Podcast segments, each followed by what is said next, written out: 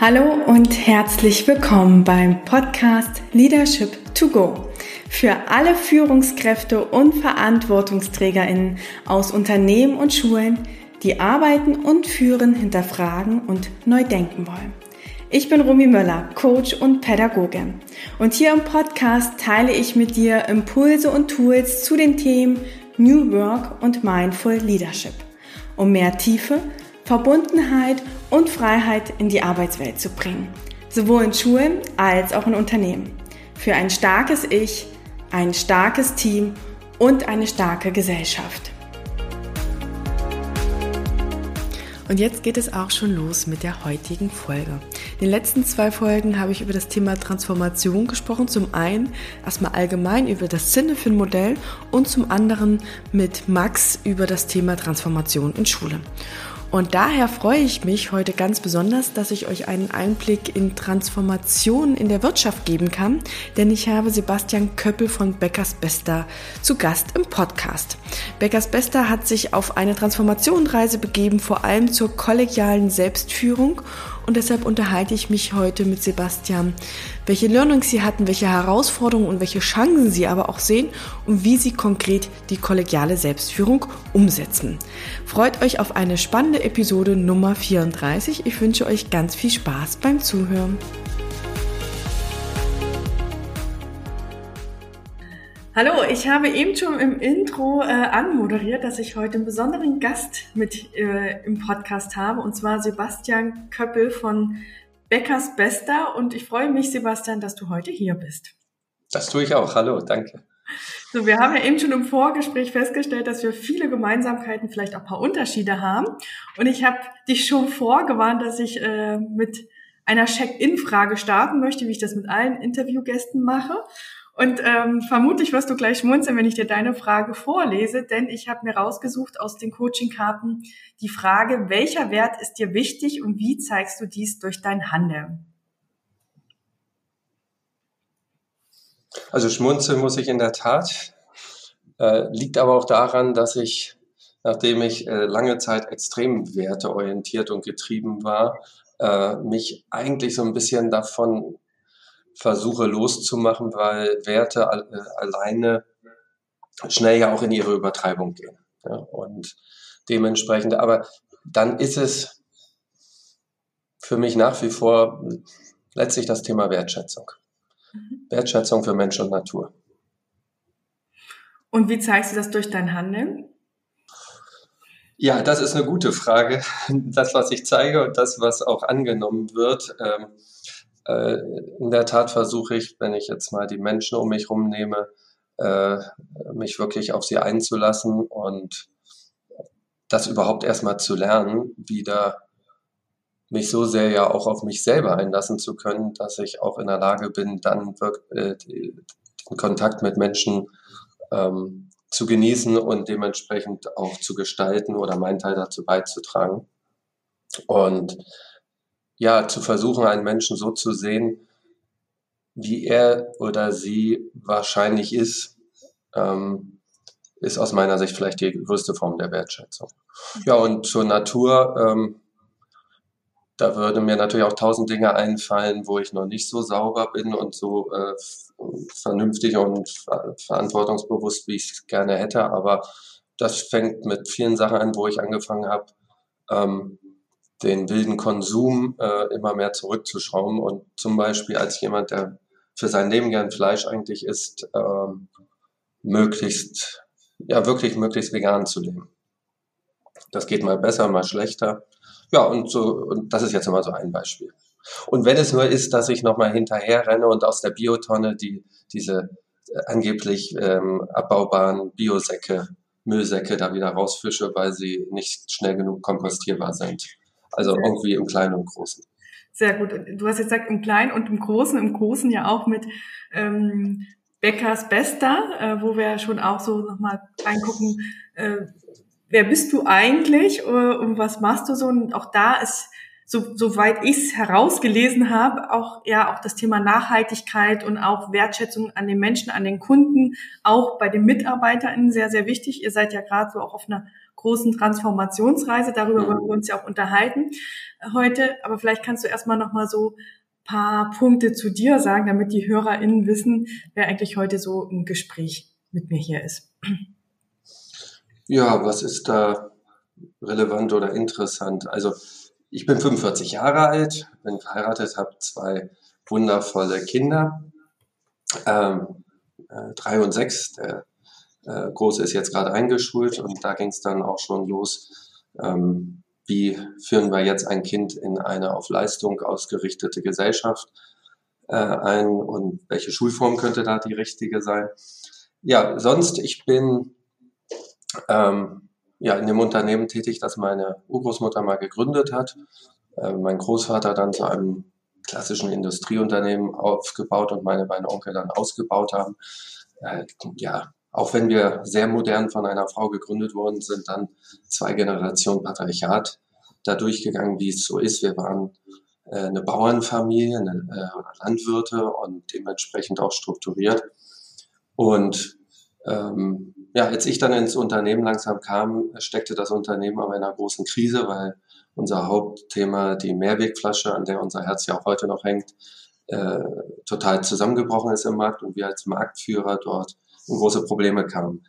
Ja, und das ist wahrscheinlich auch für mich so ein Ausgangspunkt gewesen, dann auch vieles ähm, zu hinterfragen, weil wie viele Kinder, Nichten, Neffen, Enkelkinder aus äh, Nachfolgehistorien war ich in vielen Sachen erstmal sehr angepasst an das, was äh, vermeintlich Unternehmens- und Familieninteressen sind und habe dann auch einen Lebensweg durchzogen, der da so sehr konservativ und klassisch war. Bin heute froh um alles, was ich da erlebt habe, aber habe dann eben auch in dem Überlebenskampf gemerkt, dass ich eigentlich jemand anders bin.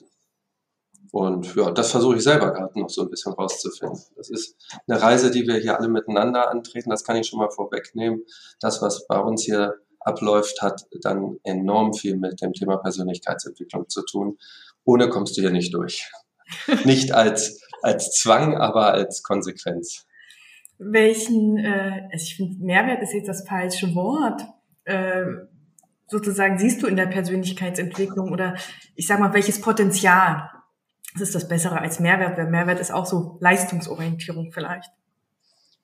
Ja, und auch bei Potenzial wäre ja die Frage, wofür die Potenziale eingesetzt werden.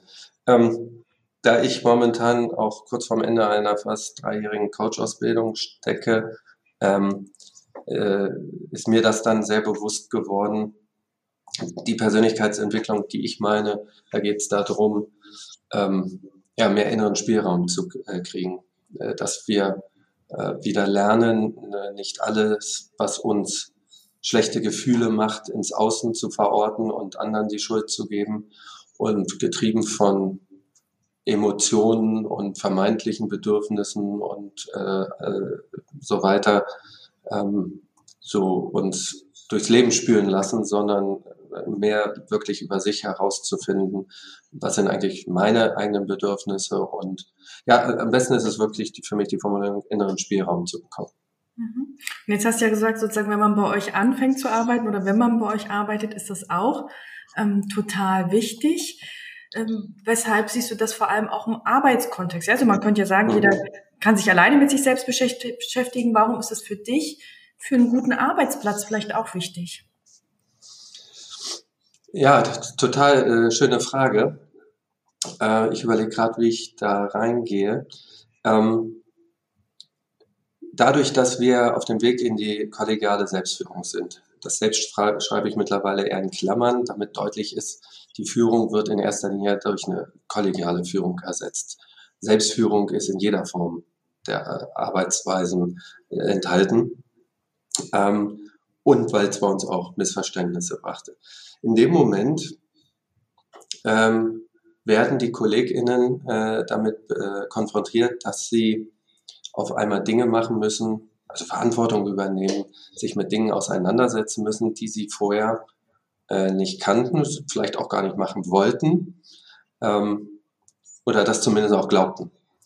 Und ich denke da gerade an, an ähm, jemanden, der in dieser ganzen äh, Beratungs- und Coaching-Szene ein bekannter Name ist, der oftmals thematisiert, dass Menschen in der heutigen Gesellschaft, die vielleicht auch äh, aus verschiedensten Gründen verloren gegangene äh, Kindheit, also äh, in Unternehmen versuchen insofern nachzuholen, dass Führungskräfte oft, oft so eine Art Elternersatz werden und ähm, loben sollen etc. Äh, könnte man jetzt fragen, äh, was, äh, was redest du da? Das widerspricht doch der Wertschätzung. Also Wertschätzung ist für mich zum Beispiel nicht loben, ähm, weil das immer von oben nach unten irgendwie passiert.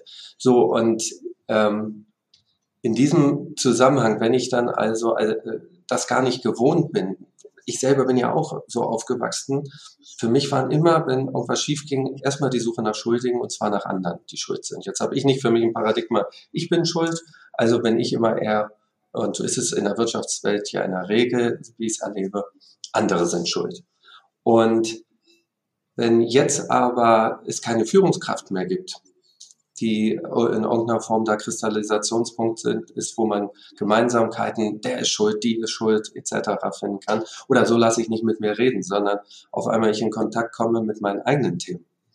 Äh, also das ist ja dann ganz spannend. Warum will ich äh, nicht führen? Warum tue ich mich schwer, eine Verantwortung da jetzt so zu übernehmen? Also bei uns dreht sich äh, fast alles mittlerweile um das Thema Entscheidungen treffen und Konflikte regulieren. Und äh, da lernen wir alle sehr, sehr viel über uns selber, ähm, weil sonst im Chaos land, äh, landen würde. Und das ist eine ganz wesentliche Entwicklung, die aber auch unheimlich tolle äh, Erfahrungen für die Menschen, für uns alle bereithält und aus meiner Sicht auch die Basis bieten für eine gesellschaftliche Transformation, dass wir anfangen, ähm, ja, mal wieder unser Schicksal in die eigene Hand an der Stelle zu nehmen. Und deswegen äh, verknüpft sich da für mich schon sehr stark das Unternehmensinteresse wie auch so ein gesellschaftlicher, ja fast Auftrag. Mhm. Ähm, Finde ich total spannend. Und was mir sofort so gekommen ist, als du es jetzt so beschrieben hast, ist es natürlich wichtig, sich mit sich selbst auseinanderzusetzen. Und gleichzeitig ist das ja immer nicht der einfachste Weg. Ja, also dieses Du bist schuld. Also wenn ich die Verantwortung abgeben kann, gibt es mir ja auch Sicherheit und auch so dieses Ich muss nicht handeln. Äh, und dass dann Persönlichkeitsentwicklung, wenn ich mich mit mir selbst auseinandersetze, natürlich auch Muster, die mir momentan vielleicht ja auch quasi diese Sicherheit geben, eingerissen werden und wo sozusagen dann auch erstmal so ein Spannungsverhältnis entsteht. Ja, ich muss dann erstmal klären, wie kann ich selber Konflikte ansprechen, wie kann ich diese vielleicht lösen, ohne es, wie wird in der Wirtschaft immer so schön gesagt, ich lasse es mal nach oben eskalieren und ich bin raus. Äh, wie habt ihr oder wie ist eure Erfahrung da? Wie sind die MitarbeiterInnen sozusagen mitgegangen auf dem Weg zur kollegialen Selbstführung? Ähm, eine schmerzhafte Frage in diesem Fall. Ähm, ja, seitdem ich, also dazu muss ich sagen, wir sind jetzt sozusagen bei ähm, Selbstführung 3.0. Mhm. Ähm, seitdem habe ich also auch viel, ich persönlich auch viel Lehrgeld bezahlt und, und äh, sehr viel Ausbildung gemacht, um, um auch bei mir notwendiges Wissen und Fähigkeiten zu entwickeln, um das Ganze besser beurteilen zu können. Weil als wir das das erste Mal gemacht haben oder angefangen haben, fand ich das ganz spannend. Äh, dann hatte ich auch noch Lalou gelesen und war total begeistert und äh, es passte irgendwie zu meinem Menschenbild, das ich habe. Also äh, habe ich äh, zu mein, erst mein eigenes Team, ich war damals auch Leiter äh, neben der Geschäftsführung des Marketing, ähm, hatten da schon angefangen mit Scrum und äh, hatte dann gefragt, sag mal, habt ihr Lust dazu? Und genauso hatte ich die damaligen Bereichsleiter. Ähm, da brauche ich leider nicht zu gendern. Das war halt noch eine klassische Struktur, in der in erster Linie auf der obersten Ebene zu dem Zeitpunkt leider nur Männer waren. Ähm, denen habe ich das vorgestellt und äh, die haben es mitgemacht.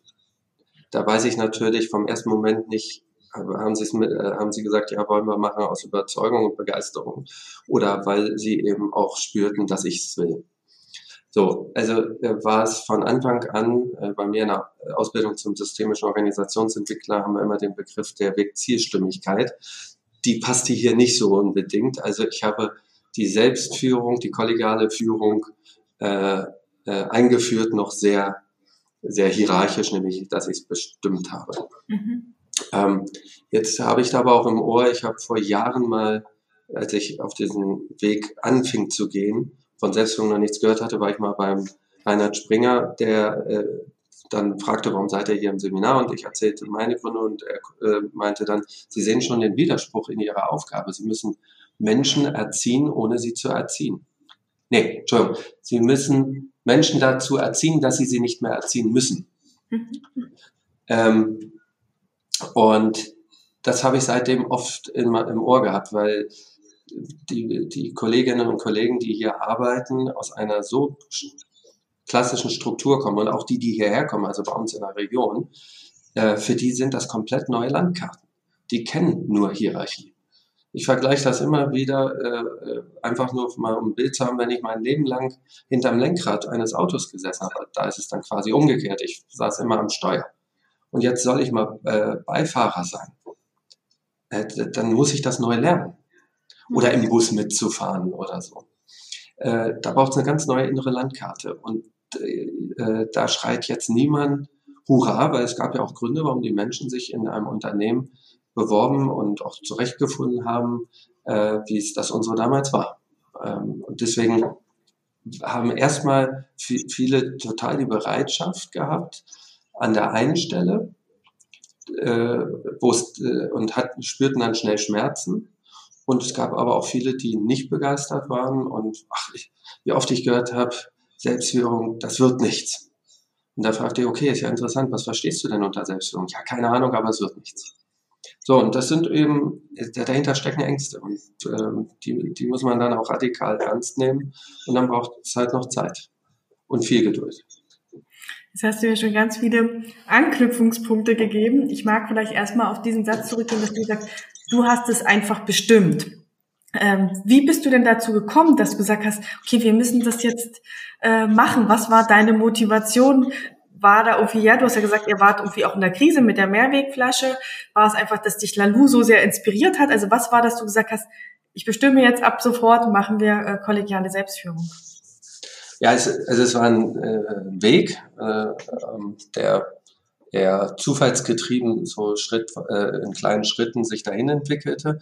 Äh, ich hatte erstmal angefangen mit dieser Führungstruppe mit einem externen Berater, dem ich ihm auch sehr vertraute, bei dem ich das vorher in einer anderen Gruppe erleben durfte und gesagt habe, das möchte ich äh, auch ähm, meinen Leuten ermöglichen. Wir haben erstmal angefangen, äh, über unsere Werte, also die persönlichen Werte zu arbeiten, wie auch dann gemeinsam die Werte der Firma. Auch da noch sehr top-down. Äh, mit, mit entsprechenden Konsequenzen dann auch. Ähm, und dann auch unser, wir nennen es halt wofür, andere nennen es Purpose oder was. Und da auch wieder als Einzelperson und als Unternehmen. Und dann haben wir den ähm, Workshop-Format, also so ein Halbtages-Workshop an die Hand gegeben, wie sie das mit ihren Teams weiter bearbeiten sollten. Und das ist halt grandios gescheitert. Äh, die hatten gar nicht die Ausbildung, die Erfahrung, da sowas zu begleiten, äh, also begleiten, zu gestalten, zu moderieren. Und sie hatten, glaube ich, auch viele äh, die innere Haltung gar nicht. Und das kann ich auch nicht erwarten, nur weil ich für mich an einem Punkt bin, zu meinen etwas erkannt zu haben. Das muss ja nicht richtig sein, mhm. dass das alle anderen gleich auch so sehen. Ähm, das kam damals aus verschiedensten Gründen. Vielleicht, einmal aus einer, die ich auch schon von meinen Eltern erzogen bin, also einem Menschenbild. Das hat mit eigenen Stärken oder in diesem Fall auch Schwächen zu tun. Ich selber bin kein Mensch, der äh, gut dran war, äh, zu dele also doch delegieren schon, aber anzuweisen. Also ich glaube, ich habe mich in acht Jahren nicht vielleicht einmal getraut, meine äh, Assistentin zu fragen, äh, mach mir mal mit den Kaffee. Weil das äh, äh, meiner Erziehung zu widerspricht, aber auch irgendwas bei mir natürlich. So, und ich hatte aber auch eins, ein Unternehmen, das aus einer Sanierung kam, wo viel Frust drin saß, äh, viel Polemik. Da hatten zwischendurch Berater und Banken das Sagen gehabt und entsprechende Stimmung. Und ich hatte eher so ein Bauchgefühl, hier muss jetzt wirklich was anders werden. Äh, und die Menschen zu ermächtigen, als dann eben dieser Berater äh, zu mir sagte, so Sebastian, jetzt bist du vielleicht reif für die Selbstführung. Ich wette. Äh, ähm, war aber dann ganz neugierig, bin zu ihm nach Hause gefahren. Jetzt äh, ist es auch mein bester Freund, von daher war das natürlich ganz angenehm. Und dann haben wir einen ganzen Tag bei ihm zu Hause in seinem Büro dran gearbeitet. Und ich weiß noch, wie oft ich damals selber sagte, also innerlich ein totales Ja, ich will, aber eher im Kopf. Und wie oft ich dann sagte, das geht aber bei uns nicht. Also bei mir selber. Obwohl ich es wollte, ähm, war das also eine große Herausforderung. Aber ich habe dann doch schnell das Gefühl gehabt, ähm, Anders werden wir den Karren bei uns äh, auch nicht mehr aus dem Dreck kriegen, um das mal so drastisch zu formulieren.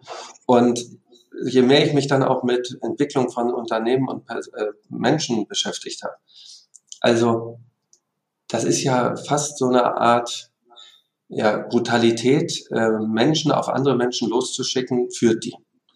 Und da genügend Menschen zu finden, die ja oft fach, aus fachlichen Gründen auf dieser Stelle landen, dass es nicht an Körper- oder äh, seelischer äh, Verletzung ähm, grenzt, was man dafür Vorgesetzte auch manchmal auf Menschen loslässt. Waren dann eben auch so Erlebnisse für mich, dass ich äh, sagte, also das war ein Weg von der Hierarchie, um es so zu sagen, und eben ein, äh, eine Sogwirkung ähm, der äh, anderen Art der Zusammenarbeit. Mhm. So, das war damals. Ähm, heute habe ich ganz andere Gründe, nämlich eigentlich ist viel spannender, was lässt einen durchhalten, weil es dann doch immer wieder Punkte gibt, wo man sich fragt, will ich das wirklich durchziehen? Wollen wir das wirklich durchziehen? Und dann auch, äh, wo das Einzelne, also da kann ich in erster Linie nur für mich sprechen, wo heute mein Wofür dafür ist, warum ich von der Selbstführung so begeistert bin. Und da ist es eher das Thema, dass wir für uns auch als Unternehmen irgendwann gesagt haben, wir wollen Teil am gemeinsam, äh, also gemeinsamen gesellschaftlichen ja, Meinungswandel, an der Transformation sein.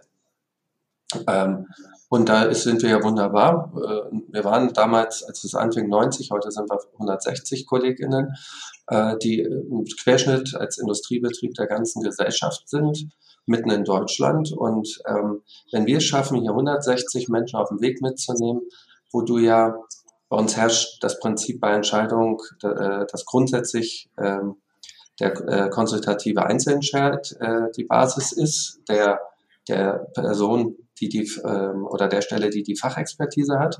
Und dann gibt es halt Ausnahmen, die geregelt sind.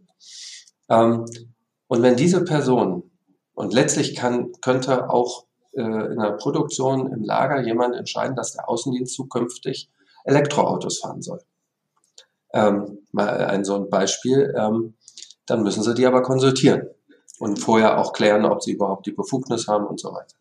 Ähm, und das macht was mit den Menschen. Weil sie auf einmal lernen, äh, die Seite, von allen Seiten eine Entscheidung zu sehen und die, also eben ganzheitlich zu sehen. Und zwischendurch habe ich dann immer so, so für mich, um es auf in einen Satz zu bringen, äh, äh, Menschen, die wieder, wir sind hier, haben hier viele KollegInnen aus Thüringen zum Beispiel und auch Sachsen-Anhalt, aber da ist jetzt Thüringen vielleicht noch extremer, wer hier wieder lernt, äh, Dinge von mehreren Seiten zu sehen, habe ich eine große Hoffnung, dass äh, diese Person am nächsten so äh, Wahlsonntag äh, ihr Kreuz nicht bei irgendwelchen al angeblichen Alternativen äh, setzt, sondern eben ähm, ganzheitlichen Blick auf die Lage haben. Jetzt bin ich zwar mit den anderen Parteien fast genauso unglücklich, aber das ist was anderes. Ich glaube, die politische Diskussion lassen wir mal raus. Ich glaube, da können wir sehr lange äh, auch drüber sprechen. Ja. Ähm, jetzt, ich fand es so spannend, dass du selber gesagt hast, so diese äh, Angst, oh ja, ist ja total spannend, aber nein, wie soll das funktio äh, äh, funktionieren, ja, dass du auch erst so eine innere Spannung gespürt hast und gleichzeitig spüre ich so, wenn du erzählst, bei dir eine ganz große So-Kraft, dass du gesagt hast, auch wenn ich es vielleicht noch nicht ganz weiß, ich gehe jetzt los, weil ich habe im Grunde das Bauchgefühl, es ist gut. Äh, und das ist so die Möglichkeit, wo wir vielleicht was Neues eröffnen können, wo wir auch vielleicht eine neue Ebene der Zusammenarbeit und des Zusammenlebens gestalten können. Mhm. Jetzt hast du ja gesagt, so bei manchen äh, MitarbeiterInnen war das ja auch so, dieses Thema, dass da einfach Ängste da sind. Wie seid ihr denn damit umgegangen? Weil das ist ganz oft ein Punkt, den ich in Teams, in Organisationen höre. So, da ist einfach da wird es nicht als Angst beschrieben, sondern als Widerstand. Ja, die wollen nicht. Ähm, wie habt ihr es geschafft, da die Person auch mitzunehmen? Äh, du unterstellst, dass wir das schon alles geschafft haben. Also wir sind da auf einem langen, langen Weg. Äh, äh, das, so ein Unternehmen, so eine Kultur, die hat sich über Jahre geschaffen und können jetzt und wollen auch gar nichts auf dem Reißbrett neu aufsetzen, alle Leute austauschen oder so, sondern Einladungen aussprechen an alle, da mitzugehen. Und, und das übrigens in Krisenzeiten. Und wir sind im Dauerkrisenmodus. Seitdem ich das Unternehmen verantworte, äh, haben wir drei Jahre erstmal versucht, hier irgendwie äh, aus dem Tiefsten rauszukommen. Und äh, als es dann endlich losging soll, dass wir wieder Speck anfressen können, hatten wir erst eine katastrophale Ernte, die uns auf zwei Jahre Existenz fast gekostet hat. Ein gutes Jahr und dann kam Corona und die Katastrophe, die jetzt ist, wissen wir noch nicht, ob wir nächstes Jahr überleben. Ähm, und in solchen Zeiten da dann Leute mitzunehmen, ähm, ist schwierig, zumal ich das zu Anfang auch total unterschätzt habe. Deswegen tat ich mich jetzt gerade schwer mit der Frage, wie habt ihr es geschafft? Also damals gar nicht. Äh, viel zu spät angegangen. Was machen wir heute? Äh, wir bieten äh, das jetzt nicht in der Reihe der Wertigkeit, sondern sie greifen ineinander die Dinge. Wir bieten hm, regelmäßig, unregelmäßig zum Beispiel Achtsamkeitsworkshops an. Also an der Stelle auch ähm, äh, die Einladung, mal auf sich, auf ähm, äh, die eigene mentale Gesundheit äh, in anderer Form äh, drauf zu blicken. Äh, wenn der durch war, der Achtsamkeitsworkshop, vier, sechs Wochen später setze ich mich mit den, äh, das macht ein externer, aber dann setze ich mich mit den KollegInnen zusammen und wir reden nochmal drüber, was die Erfahrungen sind aus Mediation und so. Dann kriegen sie alle von äh, jeder Person, die da teilgenommen hat, nochmal dieses wunderbare Buch von Johannes Nabeshuber und seiner Frau Mindful Leader, äh, wo sehr schön eben äh, das nochmal alles aufgearbeitet werden kann, weil das ja auch mit einem Workshop nicht getan ist. Parallel äh, sind wir dabei, äh, PraxistrainerInnen zur GfK auszubilden.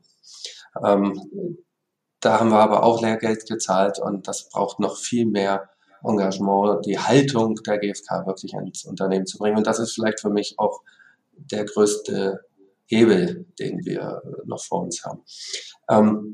Und dann äh, war es mir zum Beispiel ganz wichtig, äh, von oben, äh, also wenn ich das mal so sehe, wir haben ja trotzdem noch noch Gremien, wo wir einmal im Monat in unserem Lenkungskreis zum Beispiel zusammensitzen und Repräsentantinnen aus allen Kreisen und Bereichen kommen, wo wir über die Ergebnisse reden. Da saß früher noch ein externer Berater zum Beispiel drin, der, vor dem alle Angst hatten, der einfach schnörkellos war.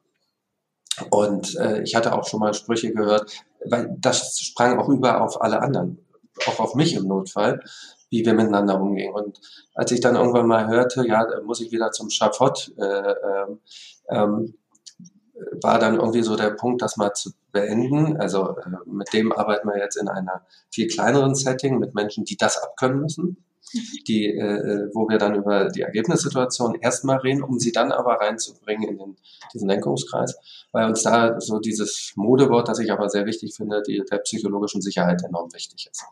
Ja, und, äh, und wenn es nur so Kleinigkeiten sind, dass wir zu Anfang zwei, drei Minuten der Stille ähm, Check-in, da zögere ich gerade, weil es gibt auch Phasen, wo wir ihn mal nicht machen. Jetzt zum Beispiel, weil wenn alle erzählen, sie haben Angst, was da mit der Inflation kommt, dann haben wir eine kollektive Lähmung. Da müssen wir eher den Raum an anderen Stellen für sowas äußern, eröffnen. Und dann eben auch ein Diskussions-, ein, ein Arbeitsumfeld in solchen Gremien zu entwickeln, zu gestalten, wo, wo die Menschen schrittweise Vertrauen aufbauen können, dass sie hier ähm, äh, als Person auch ähm, sein dürfen, so wie sie sind, ohne ähm, in irgendeiner Form ähm, ja, diskreditiert zu werden, dass die Schuldsuche nicht äh, sofort, wenn was schiefgegangen ist, als erstes läuft. Lalu hat ja auch über die Ganzheit gesprochen und ähm, das ist eine große Herausforderung. Äh, das kriegen wir aber, denke ich, wirklich sehr gut hin, dass Menschen dann das Gefühl haben, als ganze Person sein zu können und sich einbringen zu können und ähm, ja, das sind so im Schnelldurchlauf, glaube ich, so wesentliche Punkte, um auf die Ängste der Menschen einzugehen. Auch wenn wir ähm, äh, Betriebsversammlungen oder so machen, stört manche manchmal, weil wenn ich merke, da ist großer Unmut und der kommt aus Einzelfällen, äh, Fallschilderungen hoch, dass ich der, denen aber auch mal wirklich nachgehe. Also auch da äh, versuche, den Bedürfnissen der Person ähm, nachzugehen und das also dort erlebt wird, hier auch da werden nicht schnell Schuldige gesucht oder Dinge abgeblockt, sondern es kriegt seinen Raum, ohne dass wir uns dabei verzetteln und im kleinen-kleinen Land. Mhm. Jetzt hast du schon so gesagt, wie ihr es angegangen seid und da höre ich schon so ganz viele auch erste Erfolgsschritte äh, raus und du hast ja gesagt, ihr seid jetzt auf einer Selbstführung 3.0. Ähm, vielleicht nochmal so die Frage, ich glaube, du bist 2012 Geschäftsführer geworden. Seit wann seid ihr sozusagen in dieser Transformation, damit wir mal einordnen können, wie viele Jahre ihr euch schon damit beschäftigt? Mhm. Also 2012 bin ich wieder zurück ins Unternehmen. Geschäftsführer war ich schon 2006, Gesellschafter 2010 und dann ähm, bin ich erstmal halb, äh, halb haben sie mich vom Hof gejagt, halb bin ich gegangen. Also Generationswechsel hat nicht geklappt. Ich war den äh, Banken- und Unternehmensberatung im Wege. Und äh, aus einem, historisch muss man sagen, eher ein Wunder, dass wir die Firma wieder in die Familienhand wirklich gekriegt haben. Und äh, bin ich zurückgekommen und dann ging es erstmal darum, äh, Insolvenz zu vermeiden und äh, so einen Laden ähm, erstmal wieder einen Wachstumspfad ähm, zu verordnen. Äh, ich bin zwar als Unternehmer großer Kritiker unserer Wachstumsgesellschaft, aber als Unternehmer muss ich akzeptieren, dass wir in diesem System momentan noch gefangen sind. Und nur mal als Kenngröße, wir hatten mal 100 Millionen Umsatz, sind, als ich es übernommen habe, waren wir bei 32. Und äh, diesen freien Fall wieder aufzufangen, kostet ja unheimlich viel Energie, um es überhaupt zu stabilisieren. Heute sind wir irgendwo bei Anfang Mitte 50 äh, dementsprechend auch von 90 auf 160 Menschen angewachsen, was auch eine Herausforderung dann noch zusätzlich ist. So, wenn man dann also die ersten zwei, drei Jahre sieht, äh, ab 2012 erstmal wirklich wichtigste Stabilisierungsmaßnahmen zu begehen, dann fing so diese Reise äh, wahrscheinlich so um 2015. Aber dass die Selbstführung dann konkret als Wort und äh, äh, was äh, Thema wurde. Ähm, ich bin mit, mit, solchen Zahlen immer ganz schlecht. Ich habe es mir auch nicht nochmal aufgeschrieben oder rausgesucht. Da, aber, aber auch da sind wir mittlerweile bestimmt ja, drei, vier Jahre dran. Und ich finde es ja auch gar nicht wichtig, dass wir auf den Punkt genau auf das Datum, aber einfach auch, ja, weil ich finde, du gibst jetzt gerade so einen schönen Einblick, dass du auch gesagt hast, du Romy, wir sind noch gar nicht am Ende, ja, auch wenn du das vielleicht jetzt so ausdrückst. Das ist eine lange Reise und auch äh, bewusst zu machen, das ist nicht, ich entscheide heute, ich mache Selbstführung und in einem Monat haben wir Selbstführung und dann funktioniert das alles, sondern dass da viele Stolperstellen und auch, wie du sagst, ja, ähm, äh, auch Le Learnings so dabei sind und gleichzeitig auch zu sagen, ihr habt, glaube ich, schon ganz, ganz viel geschafft, wenn ich das jetzt dir so zuhöre. Absolut. Und wenn wir jetzt mal so gucken auf die letzten drei bis fünf Jahre, sage ich mal, was würdest du sagen, was sind denn da so die größten Erfolge, nachdem ihr quasi euch darauf auch eingelassen habt, was ausprobiert habt, auch nochmal angepasst habt, weil das habe ich auch so gehört, ja, also auch einfach aus diesen Fehlern zu lernen. Was sind so die Erfolge, die du vor allem siehst? Ja, was sind die größten Erfolge? Ich weiß nicht, ob die Frage ähm, so hilfreich ist. Ähm, also für mich ist ein Erfolg, wenn ich dann sehe, wie auf einmal äh, Kolleginnen bei äh, Vorstellungsgesprächen, ich bin ja bei wenigen noch dabei, weil die Kreise das alles selber machen, aber es gibt Fälle, wo sie ähm, sagen, hier, da ist uns deine Meinung wichtig, wir sind total unsicher, kannst du nicht mal mit reinkommen. Ähm, und wenn ich dann erlebe, dass dann eine Kollegin, äh, die sich unheimlich schwer tat damit, weil sie aus einem ja auch kulturellen Umfeld kam, wo man eben nicht miteinander über Gefühle redet und schon gar nicht bei der Arbeit und äh, Schweigeminute miteinander macht und so. Die auf, äh, auf einmal äh, äh sprühte und äh, erzählte, wie sie, wie, was das für sie als Katalysator für ihre Entwicklung war, sich darauf einzulassen. Ähm, äh, wäre jetzt ein Erfolg, aber äh, wenn die Frage eher darauf geht, was waren vielleicht auch die Meilensteine, wo grundsätzlich was passiert ist, kann ich da auch an das gleiche Thema denken. Äh, zum Beispiel war ganz wichtig, dass genau das gleiche Team, das ich hier eben schon meinte, sich gleich beim ersten Mal über zwei sehr, sehr vehement vorgetragene Empfehlungen von mir, wen sie nehmen sollten und wen nicht, darüber hinweggesetzt haben. und, und ihre eigenen Entscheidungen getroffen haben. Hat mich zwei Coachingstunden gekostet, das auch für mich nochmal zu bearbeiten. Also da siehst du schon, das ist einfach irgendwie etwas vielleicht schon mal denken zu können und zu sagen, wir gehen jetzt den Weg und dann es zu lernen. Ähm, ja, und das, was äh, an Erfolgen, wir haben viele kleine. Jedes Jahr kämpfen sich die Leute mit viel Frust eigentlich durch den Weihnachtsgeldkreis, der entscheiden soll, wie viel Weihnachtsgeld es gibt. Das war so ziemlich das Erste, was wir in die Selbstführung gegeben haben. Leider dann in Zeiten auf einmal, was wir damals nicht wussten, wo es nicht viel zu verteilen gibt. Und dass die Leute dann aber irgendwie, obwohl sie während des Prozesses viel Frust erleben oder also weil sie auch da wieder mit ihren Treibern, äh, Antreibern, ihren Mustern in Kontakt kommen, mit dem Druck ihrer Kolleginnen. Ähm, und danach dann doch total stolz drauf sind, was sie da erarbeitet haben, sind das Erfolge. Ähm, sonst ist für mich das Wichtigste äh, gerade, dass wir mittlerweile das Ganze sehr gesteuert machen. Also ähm, ja, Landkarten haben, wie wir auf Organisationen gucken, auf Entwicklungsphasen von Organisationen, auf Veränderungen, um ähm, ganzheitlicher äh, zu äh, strukturieren, was sind eigentlich die Dinge, die wir jetzt brauchen und nicht, ähm, wo ist der größte Schmerzgrad, okay, da müssen wir eine Lösung für erarbeiten. Das, das funktioniert halt nicht, sondern äh, wenn ich, also ich habe selber die Ausbildung bei Trigon gemacht zum systemischen Organisationsentwickler und da gibt es dann zum Beispiel die sieben Wesenselemente einer Organisation. Und mit der Selbstführung habe ich halt die Aufbaustruktur radikal verändert. Das hat aber sofort Konsequenzen bei den Funktionen, äh, wo wir uns momentan enorm viel Zeit nehmen, äh, das alles zu gestalten. Das greift rein in die Prozesse. Es wird eine Anpassung der Strategie notwendig. Äh, es greift rein in die Identität und selbst physische Mittel. Wie stellen wir Organigramme da und so weiter? Wie organisieren wir Prozesse? Wir arbeiten heute mit Teams ganz anders. Äh, wir haben kein klassisches Organigramm, sondern im Online kannst du dir, du Zugang hättest, über Holler Spirit angucken, wie wir dort ein dynamisches, äh, tolles ähm, Organigramm haben, wo gleich alle Funktionen abgelegt sind, die wichtigsten Prozesse dargestellt sind. Und zum ersten Mal alle 160 KollegInnen auch als Personen zugeordnet sind und nicht nur die Führungskräfte.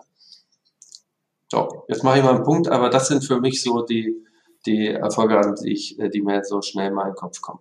Ja, und das fand ich, also die Frage hast du damit für mich vollständig äh, beantwortet, ja, weil auch die Frage ist, was verstehen wir unter Erfolg? Und es kann für mich auch einfach ein schöner Moment sein, wo wir sagen, wir kriegen damit Bestätigung, dass wir irgendwie was Neues erreicht oder ja oder was bewirkt haben. Ich finde immer bewirkt ist da nochmal an der Stelle schöner. Und ähm, als du das jetzt so erzählt hast, wie das alles ineinander hängt, äh, ist mir sofort eingefallen. Ich mache wahnsinnig gerne in äh, Workshops also so eine Dreiecksübung. Ich weiß nicht, ob du die kennst, wo sich sozusagen die Menschen zwei verdeckte Personen aussuchen müssen und sie stellen sich in ja. Dreiecken. Und wenn sich einer bewegt, verändert sich das ganze System. Und genau das muss uns so bewusst werden, wenn wir Organisationsentwicklung ja machen und wenn wir uns auf dem Weg in die Transformation begeben. Wir können an einer Stelle was verändern. Wir wissen noch nicht, was das alles mit sich zieht immer. Manches kann, können wir vielleicht vorausahnen, ja, aber wie du sagst, so, wenn wir das eine ändern, dann hat das wieder Auswirkungen auf die Funktion, auf die Prozesse und dann braucht es wieder Persönlichkeitsentwicklung und das eigentlich ganzheitlich und systemisch zu denken. Das ist auch eine ganz, ganz große Herausforderung. Total. Und das ist eine wunderschöne Übung, die du da äh, gerade angesprochen hast. Wir haben sie gerade mal gemacht. Wir hatten ähm, dieses Jahr ein äh, fast über das ganze Jahr laufendes Strategieprojekt, wo wir zum ersten Mal wirklich eine Strategie auch erarbeitet haben. Es gab eine, die habe ich mal entwickelt vor Jahren, allen vorgestellt, mehrfach vorgestellt, keiner kannte sie. Mhm. Ganz klar, weil äh, ich habe mir irgendwas vermeintlich Schlaues überlegt und es den Leuten hingeschmissen und ihnen selber überlassen, wie sie das jetzt aufnehmen sollen äh, darf ich mich nicht wundern, dass es dann niemand kennt. Also haben wir es diesmal anders gemacht und hatten nachher mit über 30 KollegInnen in mehrtägigen Workshops dann unsere Leitplanken und so erarbeitet und da haben wir die Übung auch gemacht. Ähm, äh, und das war für alle sehr eindrucksvoll, gerade wenn du dann auch mal fragst, ähm, okay, also am Ende in der Auswertung, wer hat denn dich ausgewählt und auf dich geachtet? Äh, keine Ahnung, ich war total konzentriert auf meine beiden Fixpunkte, wie ich da das Dreieck hinstelle. ich weiß nicht, wer alles sich auf mich bezogen hat. Und so ist ja die Arbeitswelt. Wir machen etwas äh, und kriegen gar nicht mit, dass unsere Reaktion auf, auf etwas wiederum Reaktionen bei Menschen oder an Stellen äh, äh, hervorbringt, von denen wir noch nicht mal uns vorstellen können, dass da irgendwo eine Verbindung ist. Deswegen eine wunderschöne Übung, die genau auch passt zu uns. Ja, und total schön. Ähm ich baue die auch immer so unterschiedlich auf und sage immer so, sie sollen erstmal eine Person, also sie sollen sich im Raum bewegen und erstmal eine Person sich aussuchen.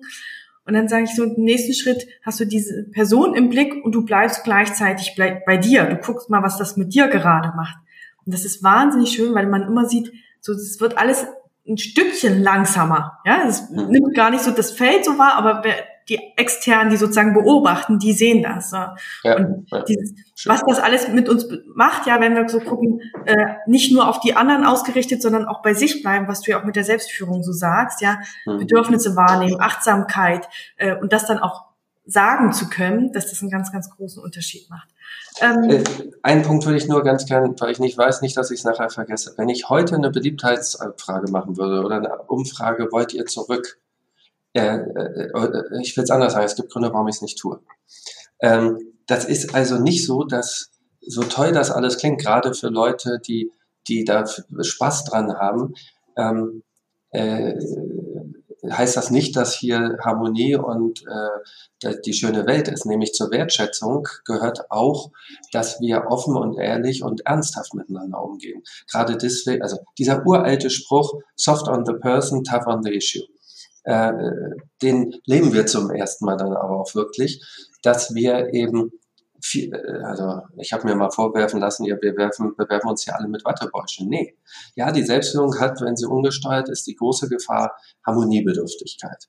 Und das ist meine, mit meiner Hauptaufgabe, dagegen zu arbeiten. Jetzt bin ich als Mensch auch jemand, der eher Harmonie äh, will. Ähm, aber das ist der Tod einer solchen Organisation. Und äh, wer diesen Weg auch geht, muss sich bewusst machen, das ist hier nicht so, dass alle ständig sagen, äh, also das, der Glücksindex ähm, derer, die hier sind, ist jetzt äh, momentan sowieso wegen vielen Ängsten und sehr viel äh, Stress und Druck, äh, aber auch sonst ist deswegen nicht höher. Ob, wenn das nachher alles eingestielt ist und, und greift und die Leute wirklich kennenlernen, was Selbstführung ist und nicht nur die Geburtswehen. Ähm, auch dann würde ich nicht erwarten, dass deswegen die Menschen glücklicher sind. Vielleicht zufriedener. Also auch da wieder, äh, über welche äh, Kategorien reden wir da.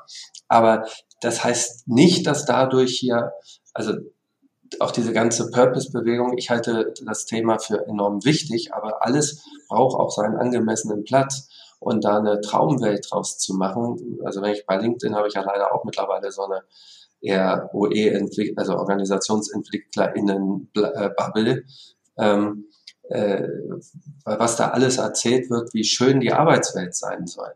Ähm, echte Wertschätzung bei Menschen fängt gerade da an, wo es nicht immer alles schön ist, wie man dann mit ihnen umgeht. Äh, ich musste jetzt innerlich schmunzeln. Äh, anscheinend haben wir so eine Gedankenübertragung, weil ich mich auch gesagt habe, ich glaube, also gedacht habe, wir müssen, glaube ich, nicht den Glücksindex abfragen, sondern ich hätte es jetzt nicht mit Zufriedenheit, sondern mit Erfüllung ja. äh, bezeichnet. Ja, weil ich auch immer sage, wenn man Eltern fragen würde, ob sie immer glücklich sind, könnten die auch nicht immer Ja sagen, äh, weil Kinder auch manchmal anstrengend sind. Aber sie sind alle erfüllt, ja. Im größten Teil will ich es jetzt mal so sagen. Und auch das, ja, dieses es geht ja nicht darum, dass wir immer glücklich und alles schön ist, sondern dass es erfüllt mich an der Stelle meine Arbeit und komme ich da irgendwie weiter und kann ich meine Potenziale leben. Und ähm, ich finde das total wichtig. Auch du sagst jetzt in der OE-Bubble, ich sage immer in der New Work-Bubble klingt das immer so, ja. es ist alles schön, es ist alles toll, wir spielen mit dem Kicker, wir haben einen Obstkorb und wir treffen auf einmal alle Entscheidungen und jeder kann sozusagen machen, was er möchte. Das ist nicht so. Und ähm, ich habe mich auch mit einer Teilnehmerin aus meinem Programm jetzt unterhalten, die auch auf dem Weg von New Work sind oder auch schon relativ weit sind, die auch ganz klar gesagt hat, es ist jetzt nicht so, dass auf einmal alle Entscheidungsprozesse bei uns leicht sind, auch wenn wir es geregelt haben, wenn wir die Kompetenzen aufgebaut haben. Da muss auch immer mal wieder eine Reflexion äh, stattfinden. Hat man denn jetzt eigentlich alle Menschen befragt, die involviert worden waren? Hat man die Prozesse gut eingehalten? Ja, äh, so du hast vorhin gesagt, ihr habt den konsultativen Einzelentscheid und gleichzeitig gibt es da Ausnahmen wie bewerte ich das? Ist es jetzt eine Ausnahme? Ist es nicht? Auch das ist ja manchmal eine subjektive Einschätzung und da auch ganz neutral drauf zu gucken und zu sagen, mit der Haltung, das hast du ja heute auch schon öfters gesagt, ähm, nicht der Mensch ist jetzt an der Stelle falsch, sondern wir gucken, welches Handeln war für uns gerade förderlich oder nicht förderlich. Und wir mhm. haben aber die Haltung, der Mensch ist okay, so was ich von der GfK total toll finde. Ähm, und deshalb danke auch nochmal für die äh, Ergänzung, dass du gesagt hast, wir dürfen äh, einen Erfolg von Transformation nicht unbedingt am Glücksindex messen. Ja. Äh, so würde ich es mal zusammenfassen.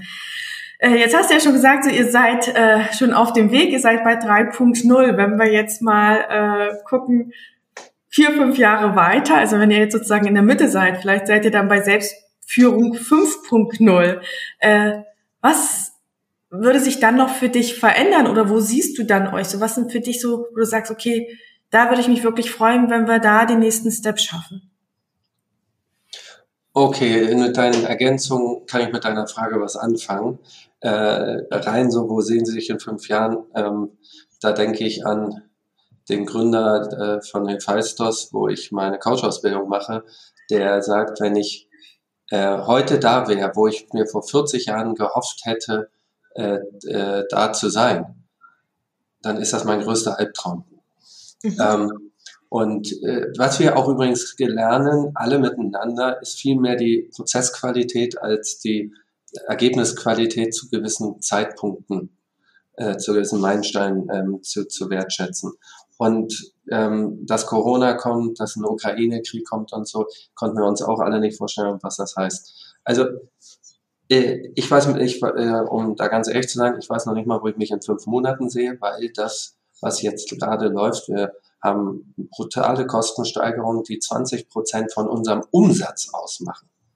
Und ein Unternehmen, wir sind gerade gemeinwohlbilanziert worden etc., das aus einer Krise kommt, das anders mit Menschen äh, und der Natur umgehen will, ist schon eingebaut im Geschäftsmodell, dass wir äh, da auch immer ums Überleben kämpfen müssen. Und jetzt kommt sowas. Also wir haben vorher keine 20 Prozent Gewinnmarge gehabt. Ähm, da sehen wir jetzt schon, dass erste äh, Handelspartner oder was auch abspringen, Preiserhöhung nicht mitmachen und auch die äh, Konsumentinnen äh, verändern ihre Kaufgewohnheiten. Also äh, wir glauben dran und auch ich, sonst würden wir das nicht machen, dass wir auch das nächste Jahr überleben, aber es ist sehr ungewiss. Und in welche Fahrwasser wir dadurch kommen und wie viel Raum bleibt, also diese Transformation wird in jedem Fall weitergehen, solange wir als Organisation atmen und ich da bin, ähm, weil das ist dann irgendwann meine Hauptaufgabe. Ich habe so drei Rollen für mich. Ich bin Geschäftsführer einerseits, das ist äh, gibt es allem das, was in der Zukunft entstehen kann und will, ähm, den Platz und den Raum auch äh, sich zu entwickeln. Aber genauso als Gegenpol bin ich der Unternehmenshüter, der das Gute, was schon entstanden ist, bewahrt äh, äh, und eben auch diesen Prozess sicherstellen soll. Weil auch bei Lalu haben wir ja gesehen, dass viele Unternehmen, die so einen oder einen ähnlichen Weg gehen, irgendwann, wenn da oben am, äh, in der Führung, in der Eigentümerstruktur sich was verändert, auf einmal diesen Weg verlassen. Ähm, also werden wir diesen Weg sicherlich weitergehen. Ähm, äh, wo wir da aber in fünf Jahren stehen, weiß ich nicht. Wenn wir durch sind, ähm, das ist jetzt für viele wahrscheinlich und auch für mich heute noch sehr träumerisch. Mein, so der letzte kleine Schritt, so dieses letzte äh, Teil, das ich in das Puzzle stecke, wäre, dass ich äh, mich dann auch selber als ähm, Geschäftsführer zur Wahl stelle. Also ob ich überhaupt der bin, den diese Organisation dann noch will. Ähm, der vorletzte wird wahrscheinlich sein, dass die KollegInnen auch gemeinsam ihre Gehälter auch untereinander aushandeln. Ähm, äh, das machen wir heute bedingt, also weil das ist eine ganz sensible Sache, äh, die wir sehr, sehr schrittweise angehen. Auch dafür haben wir einen Prozess entwickelt, äh, wie wir es möglichst bei den Teams übergeben, aber gewisse ähm, datenschutzrechtliche Themen und gewisse Animositäten und so, bis das alles erlernt ist miteinander, ähm, äh, noch anders regeln. Ähm, aber da mache ich mir nichts vor, das sind eher 10 bis 20 Jahre. Mhm. Total schön, als du das jetzt so gesagt hast, fällt mir ein Zitat von Lalou ein. Äh, ich kann es nicht mehr genau sagen, aber er hat so gesagt, wir sollen nicht mehr die Zukunft planen, sondern mit der Zukunft tanzen. Ja, also das hast du auch mal in einem deiner Podcasts gesagt, genau. Genau, weil ich, weil ich das so schön fand, als ich damals ja. das Buch gelesen habe. Ich habe es auch verschlungen. Ähm, und ja, so und gleichzeitig glaube ich immer noch mal so, wie du jetzt gesagt hast, trotzdem aber, wo ist dann die Vision, weil die uns dann auch antreibt, den ersten Schritt zu gehen. Und wenn wir es dann wieder anpassen, ist es okay. Ähm, und ähm, das fand ich jetzt sehr schön. Und auch so dieses Jahr, dass du auch nochmal betonst, so, es muss auch nicht alles mit einmal und es kann auch dieser Step sein. Und ich finde auch nicht, dass jedes Unternehmen sagen muss, die Gehälter werden dann untereinander äh, verhandelt. Es kann auch bei einem Unternehmen sagen, wir machen den Teil oder den Teil und dann ist es okay für uns und immer wieder zu schauen, was ist jetzt für die Organisation das Richtige. Ja, also das, ich finde es schon wichtig. Wir haben momentan so, dass die Teams selber die Arbeitszeit bestimmen. Also wenn jemand mehr oder weniger arbeiten will, ob jemand eingestellt wird oder entlassen wird, ähm, das machen alles die Teams. Und wie viel Gehalt es gibt, das mache ich. Aber äh, und warum ist mir das so wichtig, dass wir da irgendwann auch wegkommen? In dem Moment habe ich ja dann doch noch Macht. Mhm. Also systemtheoretisch heißt Macht, ich habe Einfluss über deine Zukunft. Zwar nur hier im Unternehmen. So, jetzt kann ich schon die Karriere wenigstens nicht mehr beeinflussen, weil das macht das Team. Aber das Gehalt. Und solange das ist, haben wir äh, keine wirkliche Augenhöhe. Aber ich habe jetzt zum Beispiel mich dann auch ganz bewusst einem äh, Prozess unterworfen, wo ich auch das ganze, äh, jedes Teammitglied interviewe, wo wir also, äh, wo die mir sagen, okay, wie würdet ihr äh, euch als Team, aber jede Person einzeln, wie würdest du Person A euch alle eingruppieren im Gehalt, einfach nur von der Reihenfolge, dass ich eine Reihung mal kriege. Ähm, und dann noch so zwei, drei andere Themen, äh, so daraus ich mir dann zum Beispiel eine Entscheidung ableite und dann, das ist auch ein konsultativer Entscheid, und dann auf ein, zwei Personen im Unternehmen, die die Gehälter einsehen dürfen, jetzt kann man sich schon denken, wer, äh, gehe, zugehe und sage, so, jetzt will ich euch nochmal meine Entscheidung äh, erläutern äh, und ihr hinterfragt die bitte. Ähm, die werden nicht öffentlich gemacht, welche Personen das sind, weil dann wären noch mehr Leute mit Macht. Mhm. Äh, aber solange also noch äh, andere da entscheiden, ähm, ist dieses strenge Prinzip, das wir haben, so viel wie möglich ähm, unten bei den Kreisen zu behalten an Autorität und an Kompetenzen, äh, ist da ähm, konterkariert. Und ähm. deswegen ist mir das schon sehr wichtig, da wirklich hinzukommen, aber eben auch äh, so schnell, wie es eben auch möglich ist. Genau, und das wollte ich auch gar nicht sagen. Ja, also ich glaube, wenn man kollektive Selbstführung komplett denkt, dann gehört das dazu. Und gleichzeitig glaube ich, darf auch jede Organisation für sich entscheiden, bis zu welchem Weg gehen wir das. Und Total.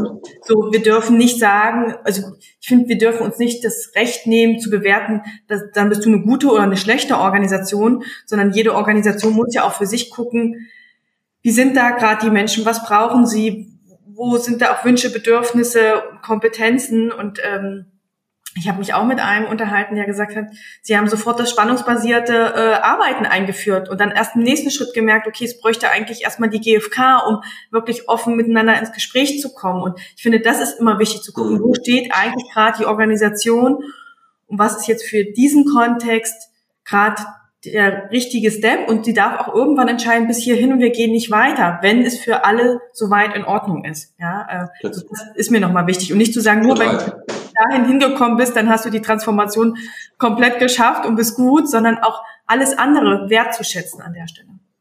Ja, vielleicht bin ich auch äh, unter anderem deswegen so ein Fan von der Gemeinwohlökonomie, bin ich in erster Linie, weil ich auch den Ansatz, ein Gesellschafts- und Wirtschaftsmodell anders zu denken, inklusive eines politischen Modells, aber da wollen wir heute nicht drüber reden, anders zu denken, finde ich ähm, hoch inspirierend und faszinierend.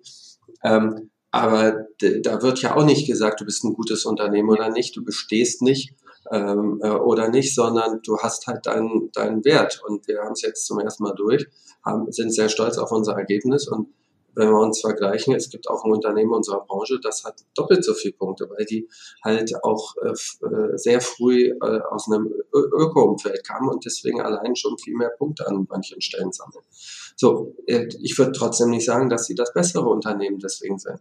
Vielleicht haben wir in den letzten zehn Jahren da einen viel größeren Schritt gemacht und viel mehr Entwicklung hingelegt und äh, zum Beispiel könnte man dann ja auch fragen, wer sind die richtigen Mitarbeitenden für so eine Firma? Ich möchte hier nicht nur äh, JüngerInnen haben, die das alle schon verinnerlicht haben und wissen, wie es geht, sondern wir wollen ja gerade ähm, eine Transformationsleistung schaffen, also Menschen und Systeme äh, einladen, sich zu entwickeln.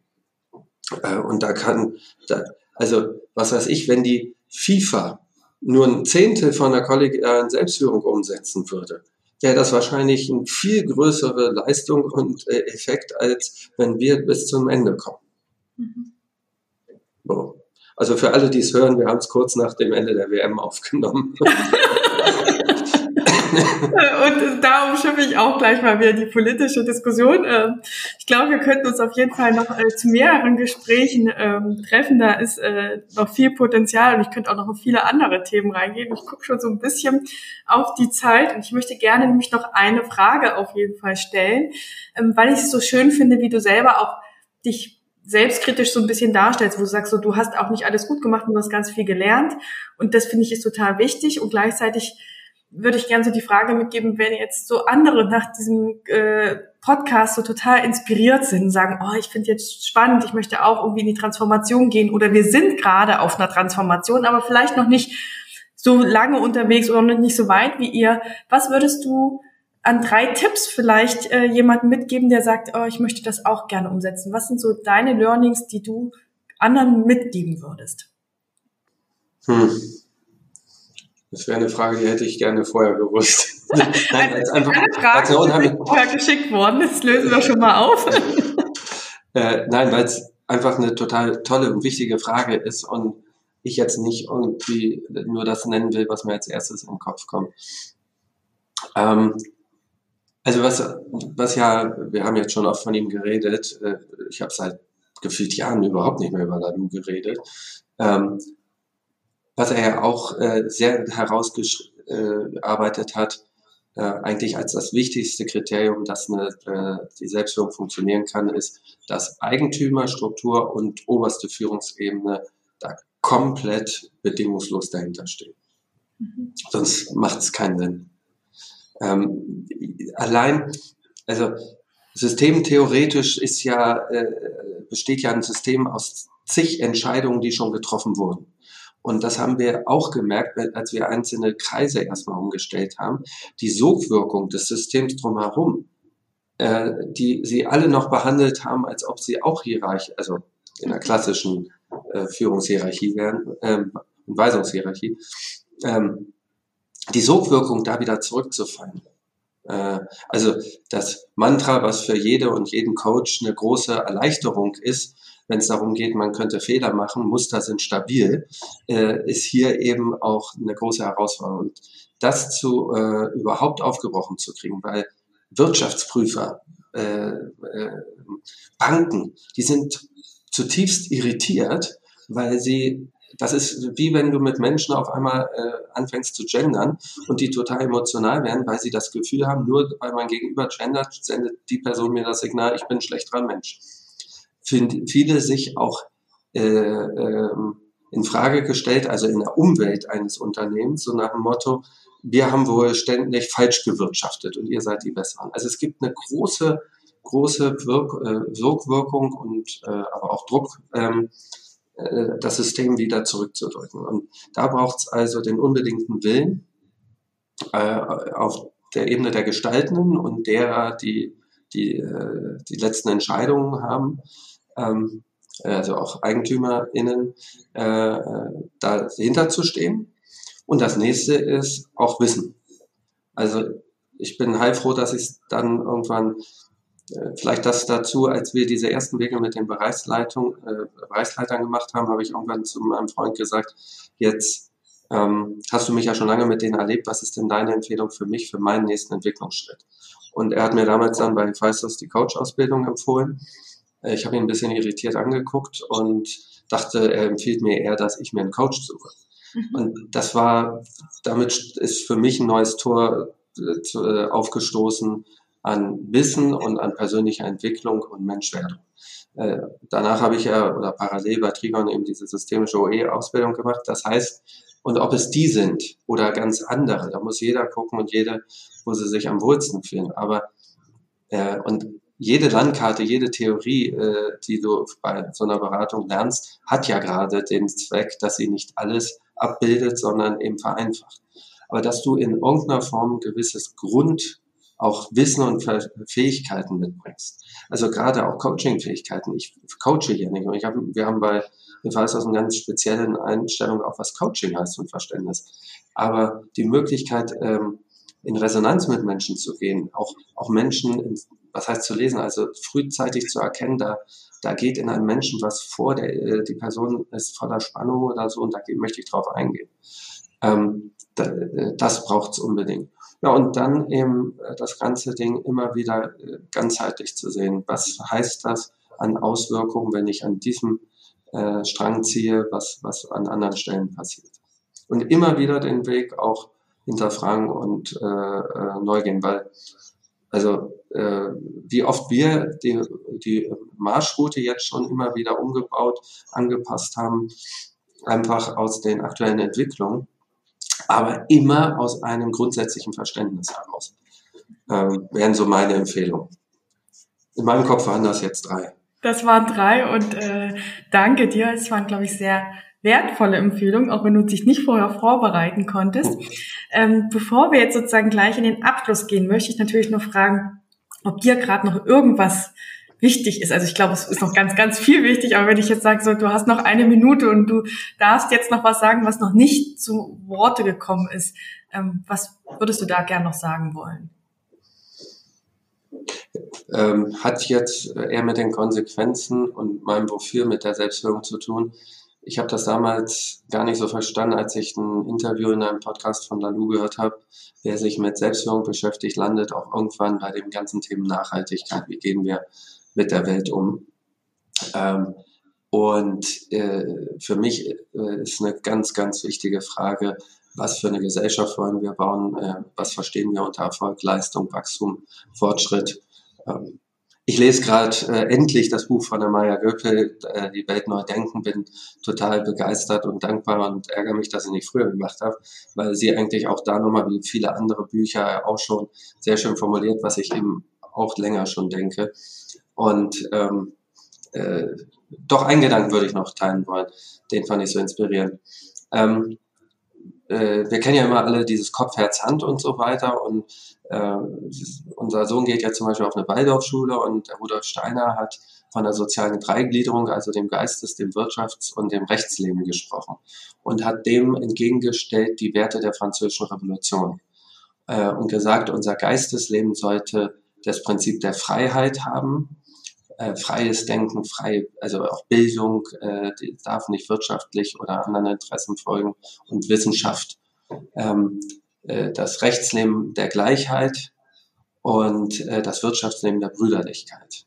Also dass die Wirtschaft äh, dafür da ist, für die Menschen äh, und nicht um Einzelne reich zu machen. Das ist, ähm, das muss jetzt nicht jede Person so denken. Ich würde es mir wünschen, dass da immer mehr zu dieser Überzeugung kommen. Also Selbstführung ist eben auch die Frage, wie überhaupt Agilität und New Work und so weiter. Ähm, äh, aus welcher Haltung mache ich es? Ich kann mit dem Hammer Nagel in die Wand hauen oder einem den Schädel einschlagen. Und so ist es hier auch. Äh, aus welcher Haltung mache ich es? Und das äh, ist für mich so ein Herzensanliegen. Das war jetzt mehr als eine Minute. Aber die durftest du gerne haben. Äh, vielleicht müssen wir einfach nochmal eine Folge Podcast äh, planen, um da nochmal tiefer in die Themen reinzugehen. Ich danke dir erstmal und ich habe dich ja schon vorgewarnt, dass du ganz zum Schluss drei Sätze vervollständigen kannst, nämlich zu den Themen starkes Ich, starkes Team, starke Gesellschaft, weil mir das immer ganz wichtig ist. Deshalb würde ich jetzt mit dem ersten starten, zum starken Ich. Ein Aspekt, der dich in den letzten Jahren gestärkt hat dass ich anfange, mich selber kennenzulernen. Danke dir. Starkes Team. Das macht ein starkes Team für mich aus. Im Sinne von Virginia Satir, das auf der Basis von äh, Gemeinsamkeiten zusammenkommt und auf der Basis von Unterschieden wächst. Sehr schön. Und zur starken Gesellschaft. Wenn ich unserer Gesellschaft eine Qualität wünschen dürfte, dann wäre das folgende Qualität ähm, ist das eine Qualität. Mehr sein, weniger haben. Danke dir. Ich danke dir ganz herzlich, Sebastian, für deine Zeit und die Impulse. Und ich hoffe sehr, dass wir damit draußen ein paar vielleicht inspiriert haben, den ein oder anderen Schritt auch auszuprobieren. Würde mich freuen.